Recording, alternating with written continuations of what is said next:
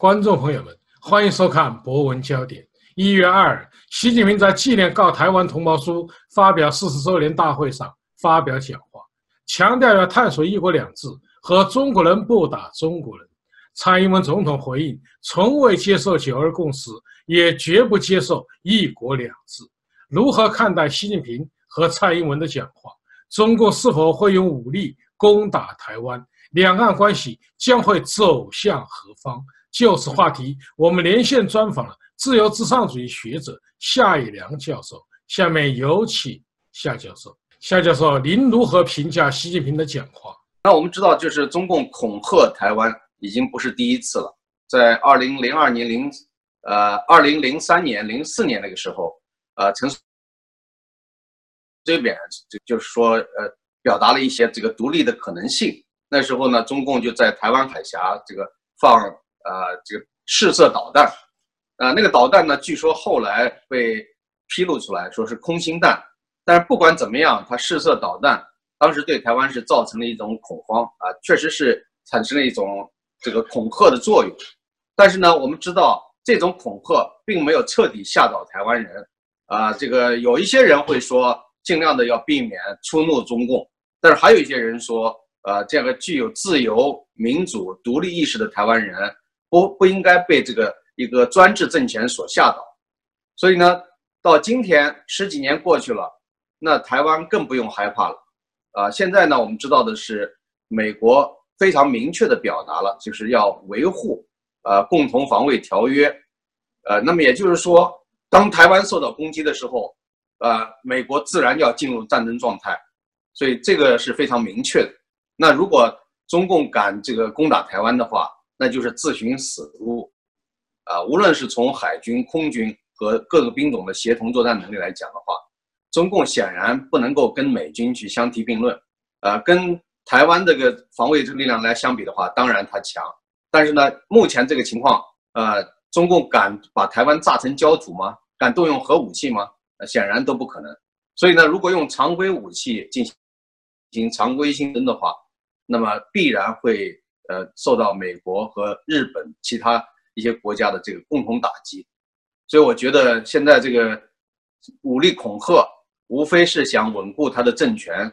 呃，另外呢，在呃一些这个外界看来，对台湾的威吓，来巩固在自己在党内、在国内的这样的一个统治地位。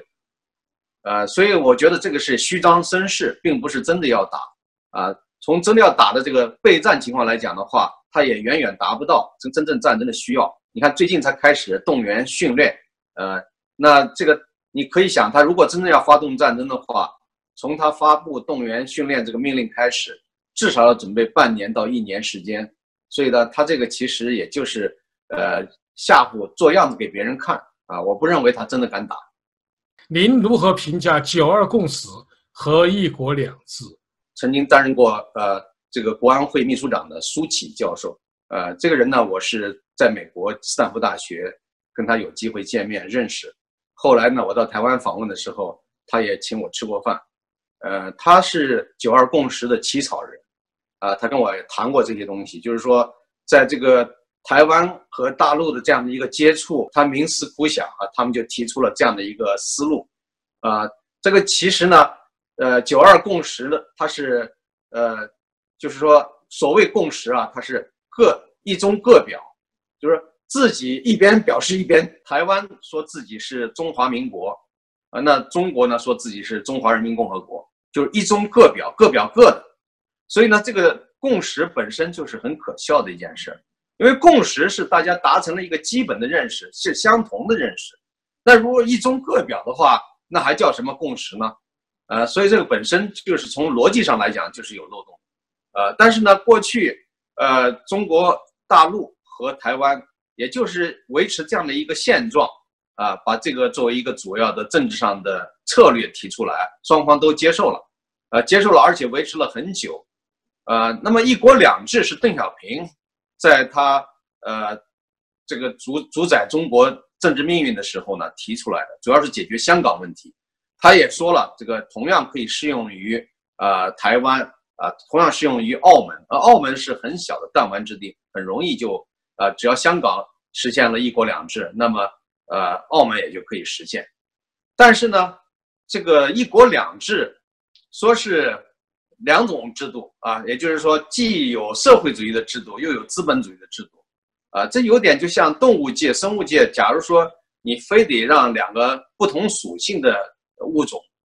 在一起交配，产生一个新的物种，这个可能性概率是极低的啊。你比如说让猪和羊怎么交配？啊猪和这个马怎么交配？这都不可能的，不可能产生新的物种。所以呢，这两两种制度是没有办法共融的。那我们大家看到现实的结果，就是经过这个九七年香港所谓回归大陆啊，这个到现在还不到啊，就刚刚二十年过去的时间，那已经是面目全非了。那资本主义制度在香港还保留了多少？也就是说，自由、民主、法治。啊，新闻出版自由、结社自由啊，言论自由各个方面，到底能不能啊体现出这个资本主义制度能够被包容？啊，过去邓小平说，呃，这个马照跑，舞照跳，用这个话来形容资本主义制度可以继续在香港保留下去，而且他当时强调了五十年不变，一百年不变。啊，现在没有五十年，只有二十年就已经大变了。啊，那么现在。我们看到的这个情况就是一国两制，其实在香港都没有办法实现，更不要说在台湾了。啊，如果让他说了这样一个大实话，说台湾要搞这个一国两制，那大家看到香港的样板、澳门的样板，就已经明白，实际上你就是用一种啊这个迷惑的办法，慢慢的蚕食，慢慢的掌控一切，然后马上就翻脸啊，然后就变脸说这个根本不是什么一国两制，就是共产党说了算。啊，就是社会主义制度要占据这个统治的地位，那么基本上就是一种欺骗的这种办法，因为我们知道在香港哪有现在哪有什么真正的言论自由、新闻出版自由呢？呃，大家还记得这个香港铜锣湾书店，呃，这个一些出版人居然可以被中国大陆派警察啊悄悄的这个秘密绑架到中国大陆，对瑞典籍的商人桂明海。那么也是采取了这个绑架的措施，呃，还有很多其他的，包括在新闻出版业的整肃，呃，另外呢，就是说对教科书方面的这种啊，有这个大陆发布旨意，然后由相关机构来进行的这样的一些做法，都已经使得香港原来那种自由、民主、法治，啊，包括有这种独立意识的，啊，我说的这个独立意识指的是香港作为一个啊独立的经济体，在很多方面。啊，包括在这个社会呃生活中的这个运行方面，都有自己独套的一些办法。但是现在呢，这种独立性越来越难以得到保障啊，动不动就受到这个北京啊，也就是受到中共官方的这个干预和控制。呃，所以现在呢，就是说很多人把香港的这个行政当局看作是中共的傀儡，啊，基本上就是在呃执行中共的这个旨意，包括。呃，这个联络办就是中共驻香港联络办，也被看作是一个相没有总督的总督 啊。过去大家知道香港是由英国派总督，而现在呢是中共派这个中联办主任，啊，还有新华社驻香港分社，用这样的一些这个机构，实际上来控制这个香港，是吧？所以说这个我们讲的这些，呃。就是现在已经发生的事情，足以说明一国两制是行不通的，而且是一种骗局。它并不是真正的要保留，呃，而且我们也讲，两种制度的共融性是很差的，很难以相互兼容。比如说，面对这个新闻出版自由、结社自由这个问题，那社会主义制度下，中共这个控制下，它要采取什么措施，在中国大陆已经看得非常明显了。那么到香港。那假如说保留这个新闻出版自由、言论自由、结社自由，那不是本身就产生了冲突和矛盾吗？那中共如何解决这样的矛盾和冲突呢？啊，那么在台湾虽然现在没有明显的公开的活动啊，但是呢，中共在台湾的这个渗透是非常厉害的啊。很多我们看到的这个呃，台湾的主要的旅游胜地、主要的一些公共场所，经常有人在那儿用大喇叭放红色歌曲。然后呢，用这个就到处张张贴这个中共的宣传画，包括习近平的画像，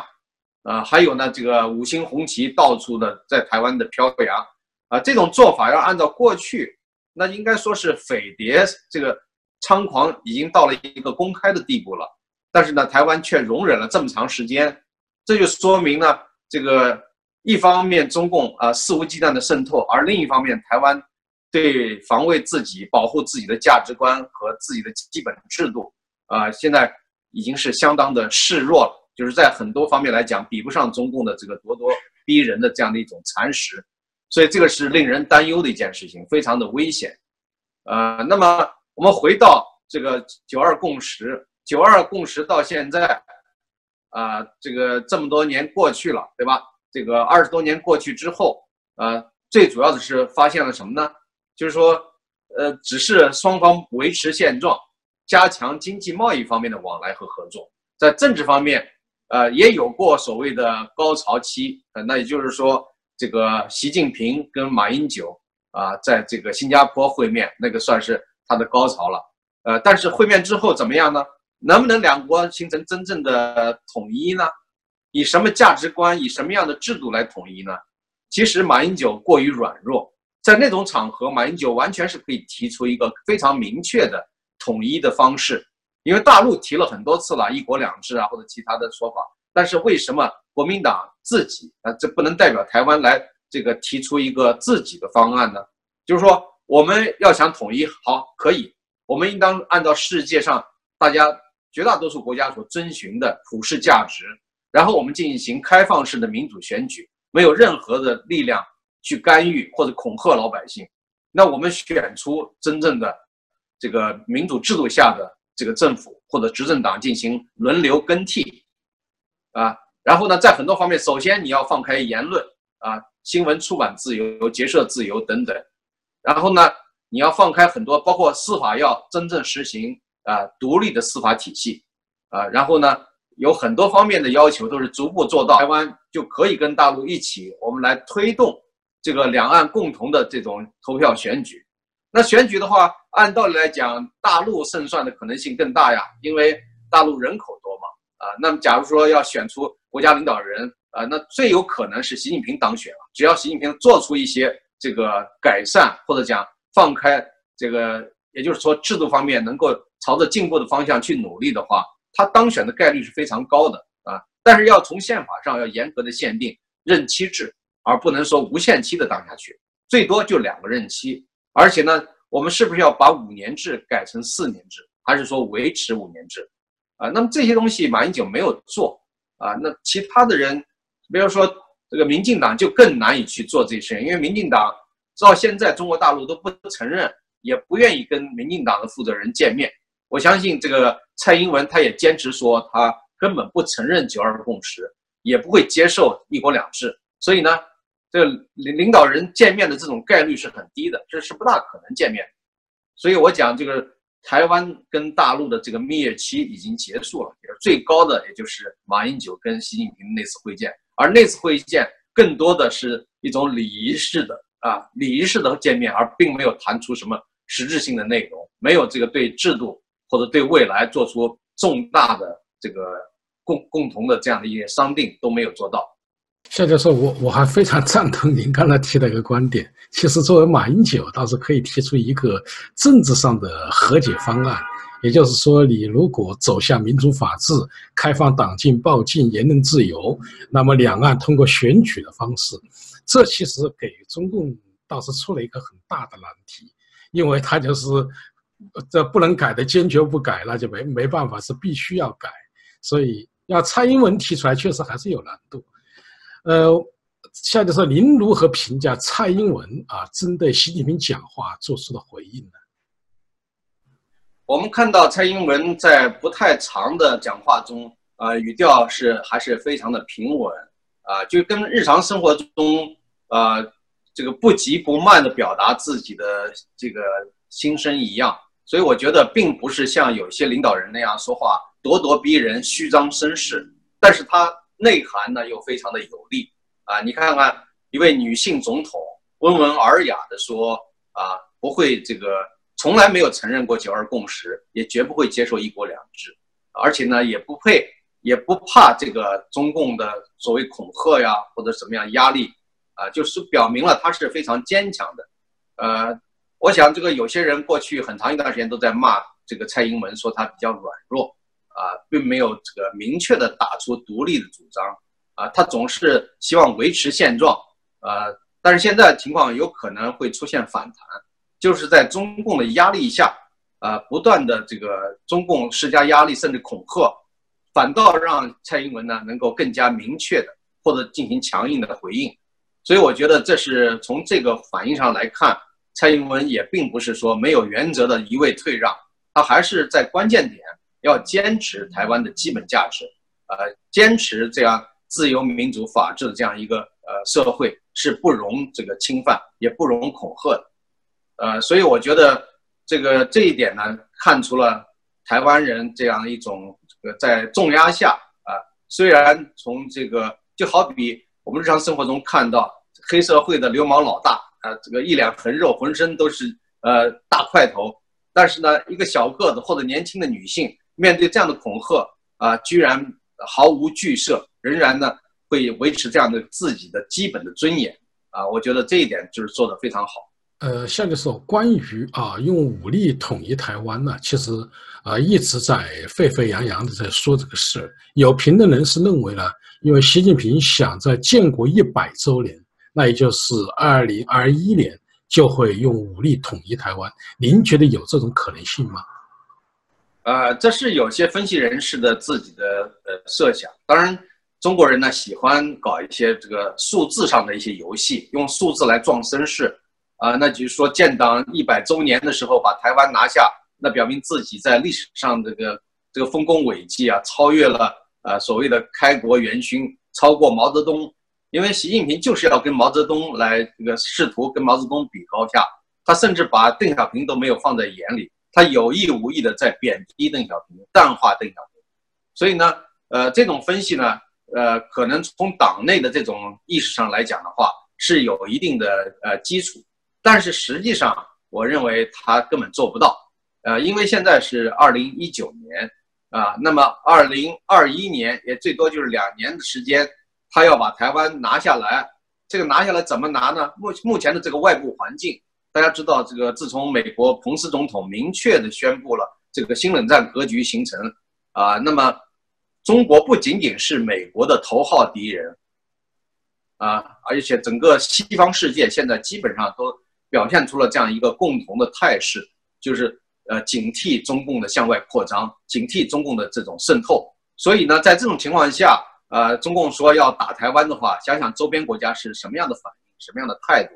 大家知道，日本、韩国啊，跟美国都是处于共同的防卫条约啊。那么也就是说，有这样的一个共同防卫的义务和责任。一旦这两个国家，日本、韩国啊，这个受到攻击，美国都会这个直接的进行还击。那么台湾也是。所以在这种情况下呢，日本、韩国和台湾。自然就形成了一种内在的联盟啊，共同体。所以在一旦战争打响之后，那么在这些周边，周边再看看中国的其他的邻国，像越南现在是更加的亲美而不是亲中啊。那么像印度跟中国的边界摩擦并没有完全消除啊。那么这些周边国家哪些国家会对中国有利呢？啊，你像巴基斯坦对中国是比较有利，但是呢，巴基斯坦也受到印度的钳制。所以基本上周边的国家再想想菲律宾吧，菲律宾对中国的这个海岛的这些主张啊，那个还有在菲律宾的这些国家领导人每次来访中国回去之后，对中国是如何进行评价和分析的？大家可以看出啊，基本上中国这些邻国没有一个能够真正在战争打响的时候站在中国一边，啊，所以说我们看到的这个态势，在整个世界格局中也是如此，啊，现在整个世界。中国搞了这个“一带一路”向外扩张战略之后呢，虽然撒了那么多的钱，满世界的大傻币，但是真正支持中共的啊，有多少？哪些国家会真正的在关键时点站出来支持中共呢？靠非洲那些穷国小国吗？还是靠哪些国家？啊，包括这个马来西亚这样的国家，呃，这个“一带一路”做了，就是说有一段时间呢，啊，这个新总统啊，也就是老的总理啊，马哈蒂尔。啊，一段时间里边说坚决抵制，但是最近又出现了一些反复，说还要跟中国继续的搞一些合作。我觉得呢，这个马来西亚的这种做法和菲律宾总统的做法是有些类似的，就是基本上是一一段时间里边考虑一个方向，啊捞一处，后呢过一段时间呢再变卦，然后呢再施加压力，呃提高筹码。其实我觉得他们并不是说真正跟中共能够搞什么像样的合作，也就是不断的提出新的条件，实际上是相当于在玩弄啊！你不是有钱吗？你有钱我就让你多出钱啊！我一段时间里边说跟你合作，但是过一段时间我可以不合作，所以我觉得这样的话其实是让中共大失所望啊！他们想达到那种控制周边国家啊，甚至在有些国家建立这个军事基地、军事港口啊，这个恐怕都难以实现。啊，那么我们看到中国也在南美洲在施加影响，包括在阿根廷，据说建立军事基地，这个消息是呃，差不多到目前有有五年时间了。这个是这个很多的秘密还没有被人们所知，但是呢，这一点其实是引起了美国方面的高度重视和警惕啊。那南美洲这些国家也基本上要看美国的态度，如果美国是非常强烈的反对。这个中共在这些国家建立自己的秘密的军事基地，我想那些国家是不敢公然来对抗的，所以呢，这个打算如意算盘多半也要落空，啊，我刚才讲的就是说，这个周边国家的情况和整个国际的局势都对中共这个向外扩张，或者是想用武力威吓甚至统一台湾，都是根本没有办法呃达成这个目标的，所以说呢，对他们。这种向外扩张或者是对外恐吓的这种战略是有着明显的这这种制约、呃控制的作用，所以我认为这个二零二一年呃之前或者 二零二一年本年啊，这个中共攻打台湾的可能性几乎为零啊，我认为不可能。但是有一些朋友，包括在推特上，在很多地方都说啊，不要低估这个二愣子，他二愣子心一横，他根本不管别人。我想习近平没有愚蠢到那个程度，大家以为他是刚愎自用啊，他这个完全是呃愣劲很大，谁都听不进去。但是你以为他傻吗？他在关键的时候他不是也服软吗？啊，中美贸易谈判在一些关键点他不是也就主主动的示好服软了吗？所以我想没有那么恨，没有那么愣啊，他绝对不敢啊。如果他要打倒是个好事儿了啊，我就一直说他如果敢真的是。呃，打台湾的话，我想这个中共这个专制体制会这个瓦解崩溃的更快，这也是我们所希望看到的。夏教授，不知您还记不记得，我们曾经以前做过一次节目，最后闹了一个乌龙，也就是范世平吧，他他有一个好像对只看了题目，所以对我们内容没有解没有理解。实际上我们当时说就是针对李克兴的一个话，也就是说，如果你有台湾旅行法。通过了，他就是说是解放军什么什么啊，解放台湾之日。我们当时是实际上就是否定，我们认为恰恰是中共灭亡之时。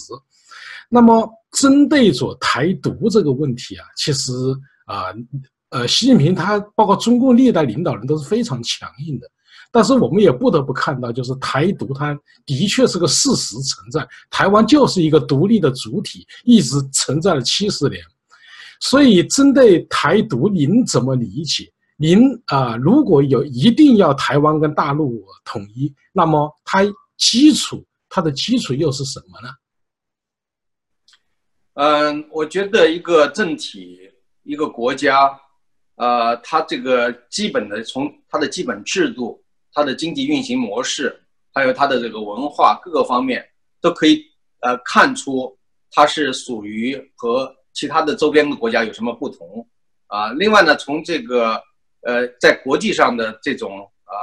参加国际组织啊，参加一些国际的一些商务政治活动啊，各方面可以体现是不是一个独立的国家或者一个独立的经济体。那么，台湾虽然在联合国被剥夺了它的这个政治上的地位，但是并不意味着就是台湾它不是一个独立的国家或者独立的政体，因为我们知道当年代表。这个中国在联合国宪章上签字，是作为联合国五个发起国之一的，是中华民国。而中华民国政府现在在哪里？就在台湾，而不是在北京。所以呢，呃，如果要是讲真正的这个合法席位，应该是中华民国的合法席位，而中国中华人民共和国其实是后来啊，等于是窃取了中华民国的这样一个联合国的席位，啊，这个是从这个，假如说从这个国际公法呀，从这个呃国际组织的一些公约方面来讲的话，啊，我们觉得这些方面可能很多老百姓不太了解，以为好像呃中华人民共和国是才是合法的唯一的代表，啊，那么这个问题呢，迟早会解决，再加上呢。这个联合国现在的地位和影响已大不如前，啊，甚至有可能联合国最终解体，啊，那么我们看到的就是说，台湾这呃将近七十年来，基本上啊都是这个自己啊自由独立的这样一个政体，也是一个经济体，啊，在经济上已经获得了世界各国的公认，曾经是亚洲四小龙，发展的非常好，但是现在呢出现了一些经济困难。但是很多国家在发展的过程中总是有那样啊这样那样的问题，这个问题不是最根本的，最根本的就是说在国际上受到中共的各方面的这个打压排挤，甚至呢呃采取了一些花钱让一些国家跟台湾断绝，然后从中国大陆可以得到更多的好处，那么有一些小国家唯利是图啊就做了这样的事情，所以台湾的邦交国看起来减少了一部分。但是后来又出现了反复，有一些国家后来又断绝了跟中国的关系，又跟台湾建交啊，或者说，这 他这个就是像游戏一样的反反复复的，有些国家就这样的反反复复。所以呢，这个台湾确实是很艰难，在这个国际社会中，有的时候，比如说这个国际赛事啊，奥林匹克运动会，呃，到底打什么样旗号，用什么样的名称，呃，也发生了很多的这个问题。但是我觉得不管怎么样。两千三百万人的这样的一个小的政体，它已经事实上形成一个国家，啊，只不过宣布独立和不宣布独立是一个形式上的问题，也是一个实际时点的问题，啊，我觉得这个问题，你说一个国家如果它事实上已经存在几十年、上百年，啊，甚至几百年，你还有能力去把它再变回来吗？啊，那你看看这个，呃，像有一些东德和西德，啊，那时候分成两个国家。呃，很长一段时间，大家都承认那就是两个国家呀，在各方面它都是两个国家。那韩国就北朝鲜和南朝鲜，它分成两个部分之后，到今天大家也都承认它是事实上是独立的。所以曾经有过一个非常尴尬的局面，就是九十年代初，当中国跟韩国建立外交关系的时候，那么朝鲜当时也很不高兴。为什么呢？因为你想想，如果朝鲜承认台湾是一个独立的国主权国家，如果朝鲜跟台湾建立外交关系，中国大陆会怎么样？你想想，中国大陆一定是疯了，一定是断绝对朝鲜的一切经济、政治援助啊，军事技术的援助啊。那为什么他己所不欲，勿施于人，对不对？为什么他自己不允许别的国家跟台湾建立外交关系，他自己却和这个韩国建立外交关系呢？呃，所以说这个逻辑上就不能够自洽啊。所以我觉得这个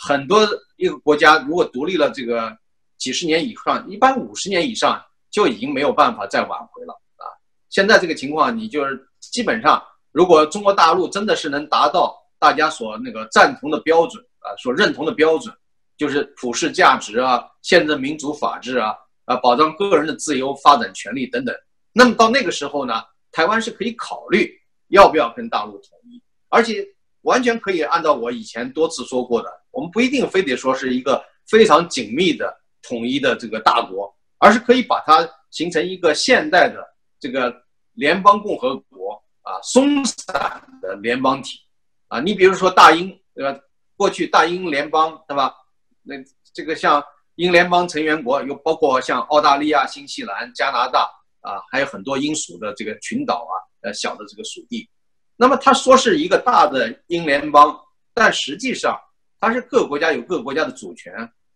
啊，有自己的一些这个呃基本的运行规则，所以说大不了将来有一天呢实行这样的一个一个制度，对吧？如果要讲统一，你现在要运行统一，那么首先你得讲按什么原则来统一？啊，在八十年代就有人提出过，如果这两部分要统一的话，应该是按三三民主义来统一，因为三民主义过去共产党也是认同的，毛泽东过去也是这个把孙中山作为中国民主革命的先行者先驱。啊，那么这样讲的话，你认同三民主义吗？啊，就是民生、民权啊、民族，是吧？那么假如说你把这些东西都实施了，看有没有可能统一啊？啊，其实中国大陆他一直不敢面对这样的一些真正的诉求，没有办法来实现。就像这个北大国际关系学院有个教授最近接受采访的时候，说出了非常大胆的一个一番话，我我倒是很赞同他说的。他说这个呃大陆没有办法达到统一的标准，呃，那么台湾呢也没有办法就是真正的独立，啊，都是双方都受到了一些制约，呃，其实呢就是说如果没有办法。达成的话，那只好维持双方先维持现状，啊！但是台湾已经越来越多的得到了国际社会的这个承认和接受，包括美国已经这个在台湾旅行法还有很多方面已经其实啊真正这个承认了台湾作为一个独立的主权的国家，啊，那么只是一个外交关系方面怎么处理呢？还是要有留待进一步的向前推进，形势的变化可能会发生一些呃根本性的这个逆转。所以我觉得台湾独立呢是一个迟早的问题啊。当然，作为一个是来自中国大陆的学者，那我通常会希望，我最希望的理想方案是不要这个现在啊，就是说最好呢是能够啊维持现状，维持到什么时候？维持到这个中国实现现代民主法治的时候，到那个时候呢，形成一个啊联邦的这个共和国，比较松散的这样一个联合体。但是，假如说等不到那一天，啊，台湾人这个诉求越来越强烈，希望早一天独立，那我也不反对，啊，所以我这个态度呢是这样的一个态度，跟我的一些其他的反共异议人士这些朋友有一些观点是不相同的。他们认为无论如何都要维护一个大一统的国家，啊，而且中国不容许领土分裂，啊，哪怕没有实现宪政民族和法治，都不容许他们分裂。呃，那我的看法不一样。我认为，在这个中共专制没有办法瓦解、没有办法呃推翻的情况下，啊，应该逐步的啊实现这种独立的可能性。啊，那么比如说像藏独、疆独、台独，啊，甚至港独，这是都是可以的，都是可以理解的。当然，还有一些人进一步的提出了，是不是啊，把整个中国的都分成呃各个不同的 一个一个小国家，有一些不不具备那个条件啊，这是。我认为有一些有点太超前，这个超前恐怕超前了一百年时间，所以呢，我觉得那些是我个人至少在目前不赞同的啊。你比如说像上海独立啊，啊，还是说四川独立啊，呃，什么什么，你可以讲每个省的独立，广东独立啊，那全部的独立出去了，那中国就是变成了呃二三十个国家，对吧？那你这个具体的啊运行啊，这个制度啊，这个恐怕不是我们这一百年之内能够想象的。呃，那我想这个很多事情要留给后人去做。有些人呢，其实也就是凑个热闹啊，说说而已。啊，他想说他就说吧。啊，我说那我跟他开玩笑，我说那你要是讲上海独立，那我可以搞徐汇区独立啊。徐汇区下面还有具体的街道办事处啊。那哪一个路，比如说衡山路独立啊？那那样搞的话，就是一场闹剧了，那就不是一个真正的啊政治上的一个诉求啊。那么。为了标新立异，为了让个人有一定的名气，在政治上能够获得一些呃先占之机，呃，得到一点好处啊，那个这个是现实的。但是真正要利用这个方式来真正让一个省、一个一个大都市完全的独立成为一个国家啊，这个至少在目前我们能够想象的空间里边是不可不太可能的。我认为一百年之内都不可能实现。呃，夏教授有几个实时热点呢，想请您点评一下。第一个呢，就是一月三日，呃，我们的叫嫦娥四号啊，呃，登陆月球，是在月球的背部啊登陆的。对这一事件呢，我看 中共的官媒的报道也是科技重大的突破。您的看法是什么？嗯，这个嫦娥四号，呃，这个计划呢，已经准备了很长时间，那么终于在十二月八号。发射成功，然后呢，又派出了玉兔二号在这个月球背面啊进行登陆啊巡视考察，呃，那么这个应该说在科学上来讲，科技方面来讲是一个大的进步，是在美国成功登陆月球五十年之后啊，中国成功的登上了月球，呃，但是呢，也有人有一些不同的说法，这个说这个背面上啊，我们让。这个人类了解到月球背面不是从现在开始的，从一九五九年苏联发射的这些呃飞行器啊，他们就拍摄到了相关的照片，但是真正登上月球啊，从背面登上来，那个的确也还算是科学上的呃一个里程碑吧。啊，发射的这个嫦娥四号，呃，它这个发射的这个飞行器，呃，应该说主要的目的啊，不是说呃完全用于这个呃宇宙空间的探索，它还有用于军事目的。它有没有经济上的考虑，就是经济方面的目的，这个可能还呃需要进一步的了解。但是军事上的目的是不言而喻的。所以呢，美国现在也加强了对太空的这个方面的一些这个防御啊，建立太空军啊，这个也就是说，美国、苏联啊，就是现在的俄罗斯，在这个过去空间宇宙竞争方面是争了很长时间。现在呢，除了呃美美国和俄罗斯以外，又加入了中国。另外，印度也打算在二零二二年啊发射呃到月球上去，就是载人飞行。大概是有三个人准备送上这个太空，所以我觉得这个空间的这种竞争还在持续啊。但是空间竞争到底是用于和平的目的，还是用于军事目的？这个呢，就大家啊应该说是非常关注的一点啊。因为假如说形成一种空间竞赛，尤其是军事竞赛，那个就很可怕了。因为在空间所造成的这个破坏，可能比在地球表面上进行破坏更严重。啊，所以呢，这点呢要高度的警惕，希望不要在宇宙空间形成激烈的军事竞赛。呃，然后呢，我们讲到这个嫦娥四号，呃，大家想一想，花费巨资搞这么样一个大的工程，呃，到底是为了显示什么呢？显示中国科学技术的实力，还是说在军事上啊，宇宙空间技术上不要落后于人？啊，这个巨资如果用在民用啊。用在经济建设的其他方面，特别是用在改善民生、增加这个社会福利方面，会让中国许许多多老百姓得到真正的实惠。啊，中国经济发展到这个今天这样一个地步，中国不能再说是自己没有钱，只是钱怎么用的问题。中国在教育投入方面、扶助这个贫困地区发展方面投入的远远不足。啊，那么在很多方面，公共事业发展的非常的慢。你比如说这个公共福利，无论是公共图书馆，啊，这个一些公立学校的设施改善，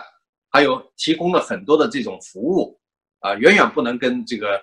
呃，北欧那些福利发达国家去相提并论，也没有办法跟啊美国这样的啊西方大国去去比较。所以这个方面呢，我觉得不是说财力达不到，而是说这个思路没有被校正。只有思路被校正了，把钱用到刀刃上，用到真正需要的地方，才是呃值得鼓励和赞誉的。那有人说，那难道说这个发展空间不对吗？不是不对，而是要量力而行。你在这个其他方面都远远落后于人，而非要在这个方面超越他人，那就表明你这个野心啊，就是一种同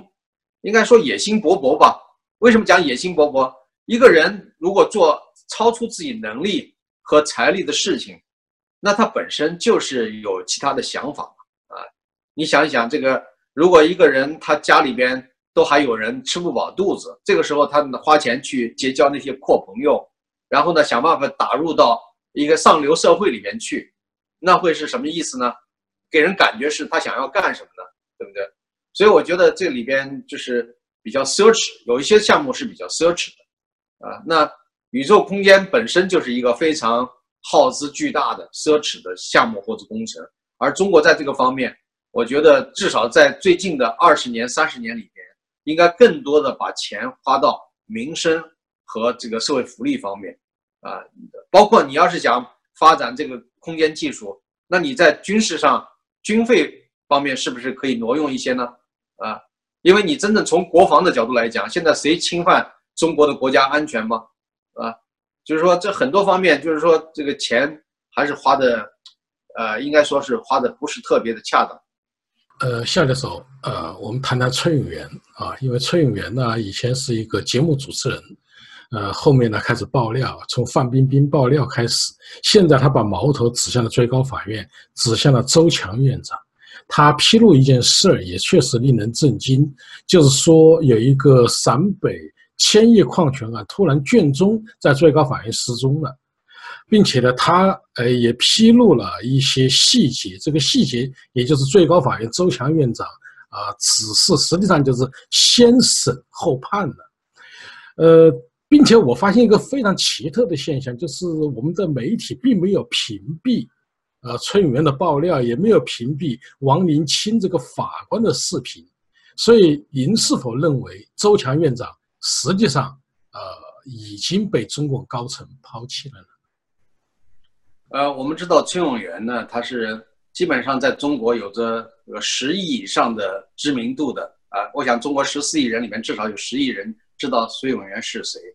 呃，这样的一个有着巨大名人效应的人。他要是做一些公益事情，会得到很多人的支持和呼应。那么，如果他要是参与到反腐或者揭黑、呃揭开这个中共贪腐内部的一些事情之中呢，他的效应也是非常明显的。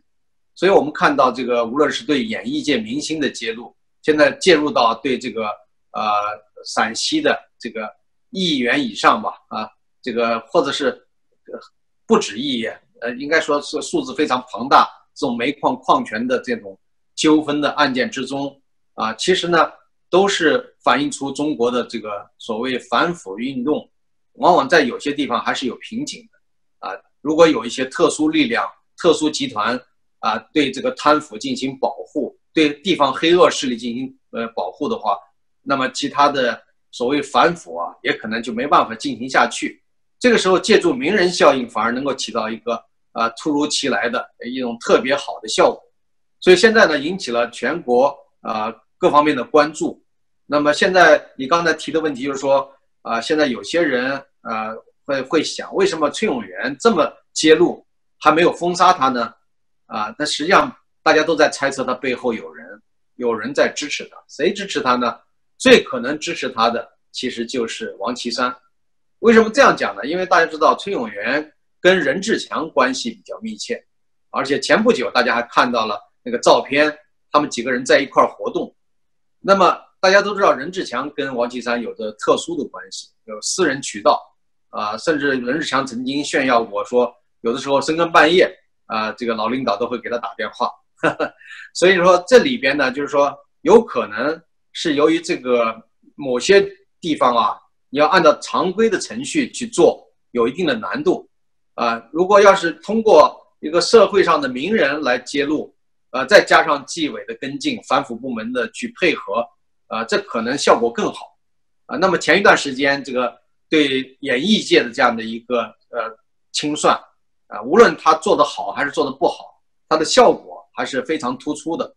呃，所以呢，可能这个中共高层，尤其像王岐山，呃，也可能是想试图借助崔永元的力量。先做一些外部的这种，呃，应该说是公关啊，或者呃先导性的宣传活动，然后呢，再进行到实质性的反腐这种措施，啊，这可能是一种里外配合的一种方式。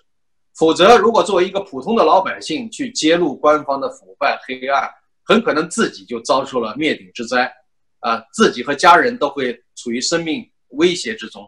崔永元他也做好了一些充分准备啊，他也在网络上。他说：“这个有人要威胁，要要要他的命，所以呢，他也做了一些这个防范性的准备，啊，但是我想更主要的还是有官方的一些幕后的支持，呃，但是这个事情是不是值得做的事情呢？我觉得是值得做的事情。正是由于中国政府的一些做法在现实中难以行得通，所以呢，才要需要借助一些特别的办法、特别的方式来进行反腐，啊，所以呢。”这个周强身为最高人民法院的院长，居然做出这种公开的这个，呃，怎么讲呢？就是说，呃，他这个知法犯法的事情，啊，他自己在破坏法治。他本来应该是法治的捍卫者，结果他是公开的自己在破坏法治，呃，所以他悄悄的下了一些指令，啊，据说那个案卷是有正本和副本，正本呢其实没什么玄妙。恰恰就是在副本上有些领导人的批示，有些内部的一些呃一些这个意见，那么这个东西万一要是被大家拿到的话，可能会产生一个震动，啊，那么这个恰恰这个副本就消失了，而且这个消失的很蹊跷，包括那个摄像头啊都突然失灵了，这是中国官方的一贯的做法，一些把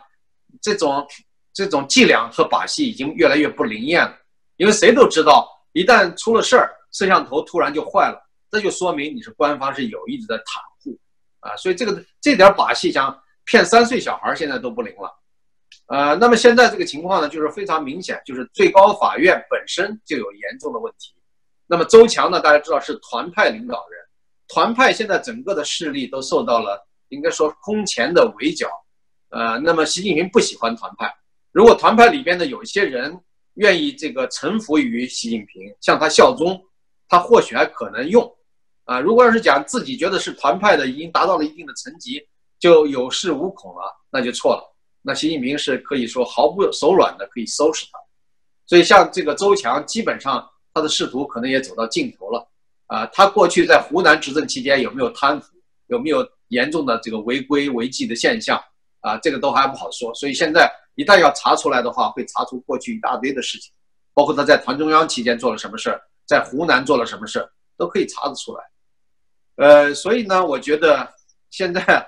你这个反腐到底以什么来反腐呢？不是以法治来反腐，而是以这个运动式的反腐、选择性的反腐。现在堕落到用明星来反腐，就是利用呃名人效应来反腐，就说明中共这个反腐呢，其实也是黔驴技穷啊。一些不如一些，他没有这种这个道义上的正义性啊、合法性，只好这个东一榔头西一棒子啊，所以我觉得这种反腐呢，确实也是非常令人啼笑皆非的。但是呢，也不能不承认啊，他反腐的过程中还是打掉了一些贪官污吏啊。总的来讲，还是大快人心的事儿。有人说他是选择性的、运动性的，那是没错啊。但是如果他不反呢？不反，难道就是说？呃，就维持这样一个统治腐败体制就更好嘛，对吧？所以呢，有一些人，包括海外的一些人，为这个被反腐的这些贪官污吏鸣冤叫屈，说他们冤啊，有些人比他们贪的还多，比他们还腐败，啊，那这个东西就是一个循序渐进的过程，到底会不会保护那些大老虎，那是中共体制的问题，啊，但是你不能因为这个原因，就是说，因为最大的老虎没有打掉，所以其他的老虎、中老虎或者其他的大老虎或者小老虎。都不应该被打掉，啊，这个说法是非常，呃，从逻辑上就不能成立的，对吧？所以为贪官污吏而民怨叫屈的，更不是什么好东西，啊，所以我觉得这个反腐虽然不能够呃达到我们的心愿，达不到我们的根本的目的，但是呢，至少反比不反好啊。我觉得反多一点会比反少一点好，这是我的这个对反腐运动这样一个基本的看法。夏律师向您请教的最后一个问题就是，您的呃老东家北大，北大有个教授叫郑也夫，最近发表了一篇文章，他在文章中劝告中共应该体面的退出历史舞台。对这篇文章，您的看法是什么？呃，郑也夫呢是国内有名的社会学家，过去我跟他也在一起啊吃过饭啊，开过一些会。呃，我对这个人的印象，总的来说呢，我就觉得，呃，有一种霸气，啊，这个比较蛮横，啊，我对学者很少用这样的词啊，就是霸气和蛮横，就是说他有的时候讲话的时候，他在跟你争论观点，但是他那个眼眼睛啊，透露出那种杀气，啊，就是我就觉得有一些人不是靠观点和逻辑战胜对方，而是靠他的那种气势，啊。给人感觉，这样这样一批人，包括上山下乡、当过兵、插过队、呃打过架的这些人，他好像感觉到他跟你在一起，最后的辩论就是，如果辩不过你，还要揍你的那种感觉，对吧？所以我对他过去的印象并不好啊，因为就是那种啊，说说说说着说着就能马上翻脸、拍桌子啊这种。那如果要讲他真的真的狠的话，真的敢正面的挑战中共，那我也是非常欣赏的。但是他什么时候正面的？当那么多异议人士、那么多人陆续的坐牢，被剥夺了一切机会和这个地位的时候，那他是做了些什么呢？对吧？所以这些人呢，其实很会看，很会看眼色啊，就是对真正厉害的角色，他也是躲避到一边的，啊，甚至他只是呃发出一些啊这个劝说的声音啊，劝告啊，还是比较软弱的。我觉得他这次这种做法就是比较软弱的做法。那有人说，那你希望他怎么样啊？我希望他拍案而起，就像平时跟一些同道们争论的时候一样啊。他那时候都可以怒不可遏的拍案而起，为什么不能对习近平拍案而起啊？你对习近平拍案而起，你才是真正的英雄。那你怎么样呢？他能怎么样？能把你立刻送到牢里吗？送到牢里，那就成全了你了，是吧？你这一辈子什么都有了嘛，是吧？你什么的名啊、地位、呃、金钱，这个一般人的这个生活的享受你都有了，那你就是载入史册嘛，对吧？你要是呃怒一怒冲冠，然后拍案而起，怒斥习近平倒行逆施，而不是说什么劝说啊，这种劝说不是现在说的太软弱无力，也是一个笑话。其实，在我看，现在有一些学者的做法，在我看来，类似于表演。啊，如果十年前你这么做，二十年前你这么做，我完全能够理解，我也赞同。但你现在在习近平这个已经暴露了真实的面目的情况下，你还这在这种软弱的话语去劝进，有有真的效果吗？无非就表现出你不愿意同流合污嘛。但是你这个是不是这个时点上选择的太晚了嘛？对吧？你比如说这个呃许章润呃教授，过去那么多年大家都在拍案而起的时候。你们为什么不加入呢？郑也夫、许章润都是可能在零八宪章上签字的，为什么不签字呢？零八宪章也是一个非常温和的，呃，劝说中共统治者放弃。那个时候你们非常精明啊，非常巧妙的躲避不签，对吧？后来还有很多次可以表达的机会，你们都没有公开的表达。现在等到大家都已经对习近平近乎绝望了，大家都不再表达什么的时候，你们现在来。用一种高姿态来劝说他，啊，其实这个只是在表演你们的这种有底线，啊，你们不愿意同流合污，啊，请原谅我说今天说这个话，可能有些人认为刻薄了一点，啊，但是我真的是我内心的真实想法。